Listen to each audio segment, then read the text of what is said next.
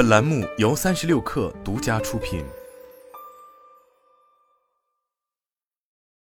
本文来自江汉视野。在中国资本市场上，因为这些年茅台酒的日益红火，有个网络热词叫做“酱香科技”。然而，就在最近，关于酱香酒的话题再度被市场热炒，而这次是大量的知名企业都在跨界布局酱香酒。很多人都在问，这到底是怎么回事？酱香科技又要火了吗？据得发布公告称，由于公司近期股价波动较大，公司停牌就股票交易异常波动情况进行核查。此前半个月，其股价共出现四次异动，累计上涨百分之一百零六，股价创下近五年新高。十二月十五日，全聚德在投资者互动平台上表示，公司的定制酱香型白酒全聚德一八六四和全聚德传奇。已在全聚的天猫旗舰店等线上平台及境内境外各门店销售，并指出公司不生产白酒，而是通过委托加工的方式推出自有品牌白酒，并通过旗下的渠道销售，借此拓宽产品线。全聚德天猫旗舰店显示。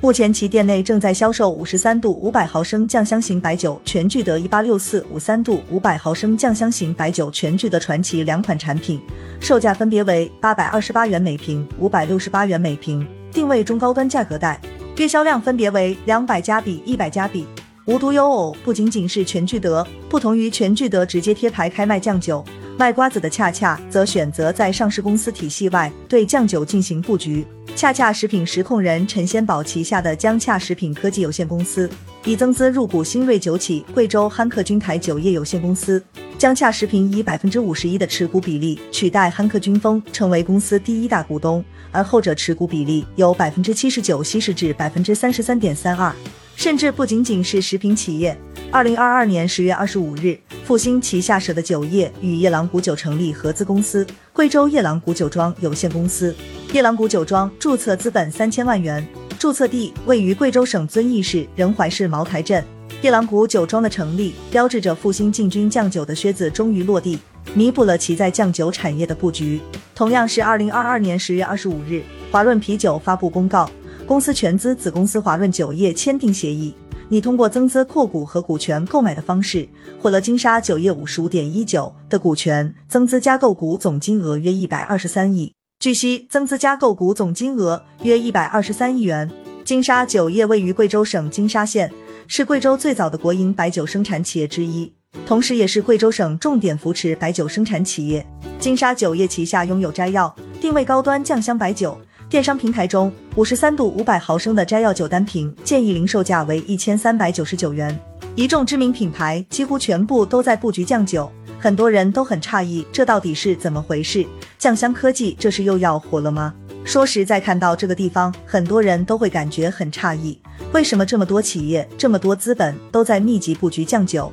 到底是酱酒的风口来了，还是有什么其他的原因？首先，茅台掀起的酱香科技的浪潮。据百度百科的说法，所谓酱香型亦称茅香型，以茅台、飞升中外的美酒为代表，属大曲酒类。对于大多数人来说，熟悉的酱香酒其实也就只有茅台。从原材料的角度来说，大部分的酱香酒基本上都集中在贵州地区。白酒原料为沙，沙是仁怀地区土话，指的是红缨子糯高粱。通过一系列的白酒酿造工艺所酿制的白酒，这就是大部分酱香酒。这些年，伴随着茅台酒在中国资本市场的一骑绝尘，引发了整个市场的热议。之所以会有所谓的酱香科技，其实归根到底就是茅台。因为茅台在市场引发的抢购效应，从而形成了大家对于酱香酒的认知。当时所有人都认识到茅台的高昂价格的时候，酱香酒的认知基础就已经形成了。这是大众的一种较为朴素的消费认知与投资认知。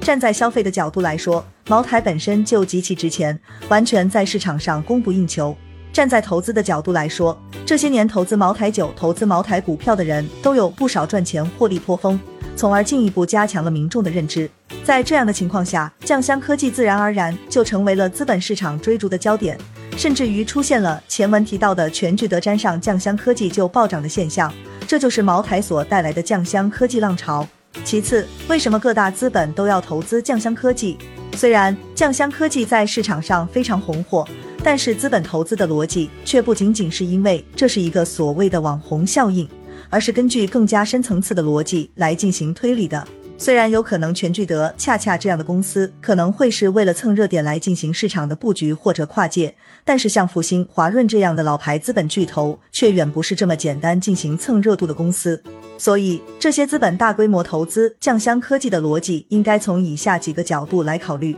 一是市场对于酱香酒的需求远不是茅台能够满足的。由于茅台的快速走红，让酱香酒成为了市场最受热捧和关注的酒类品种。但是市场每年消费的白酒那么多，真正能够消费得起茅台的人却非常有限，而且本身茅台集团一家公司的酱香酒的产量和产能也非常有限，一年几万吨几乎就已经是茅台的生产极限了。在这样的情况下，如果能够向市场提供更多的酱香酒的话，无疑可以在茅台的高价效应之外分得一杯羹，这就是不少餐饮食品企业进行布局的原因。二是酱香酒产业的优质标的其实相当少。由于在茅台成名之前，大多数非贵州本地的人对于酱香酒的需求是相对较少的，而且酱香酒本身的口感和大部分地区流行的地方性白酒都是相对不同，甚至于在相当长的一段时间内，大多数人都不一定能接受茅台的酱香口感，这就导致浓香型、清香型白酒都很多，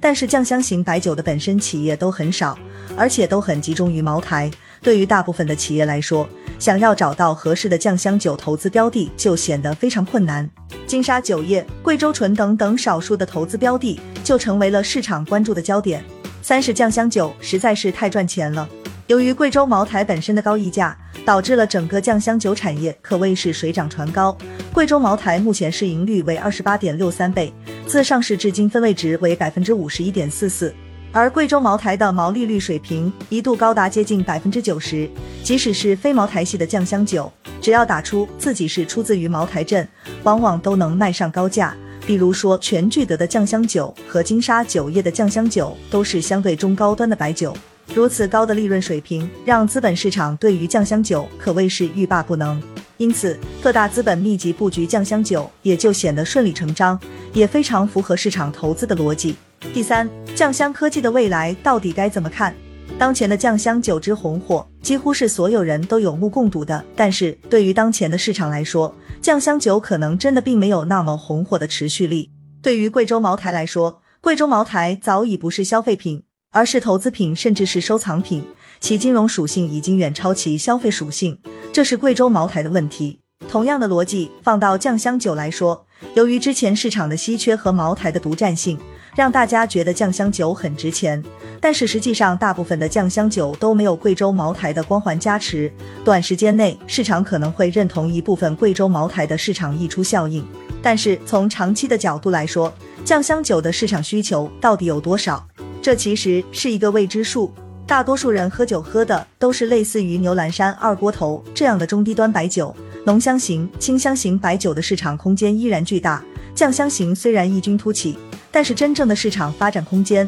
却并不一定有那么大。对于所有的非茅台酱香酒来说，大部分的酱香酒都必须要回归消费品市场。既然是消费品，那么往往都要看市场的接受程度。如果酱香酒不能真正让消费者接受，又没有茅台这种特殊的品牌价值的话，一定会逐渐被市场所扬弃。这一点我们必须要认识到。而且当前这么多的企业扎堆投资酱香酒，酱香酒泥沙俱下，良莠不齐。市场必然也会进行进一步优胜劣汰，未来的酱香酒肯定会出现进一步的分化。因此，酱香科技虽好，但到底能不能通过布局酱香科技来赚钱，我们只能说还真的没有那么容易。